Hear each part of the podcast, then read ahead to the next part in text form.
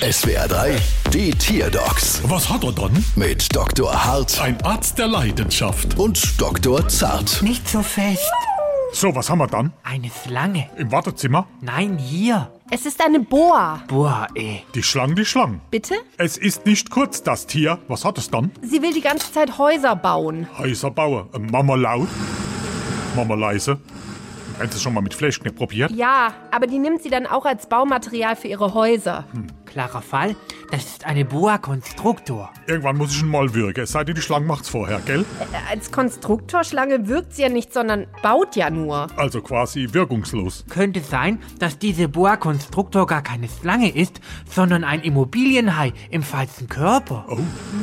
Ja, das kann auch sein. Dann ist gut. Wieso? Dann kommen zu unserer 800 Euro Rechnung noch 200 Euro Grunderwerb drauf. Brauchst du Quittung? Bald wieder. Was hat er dann?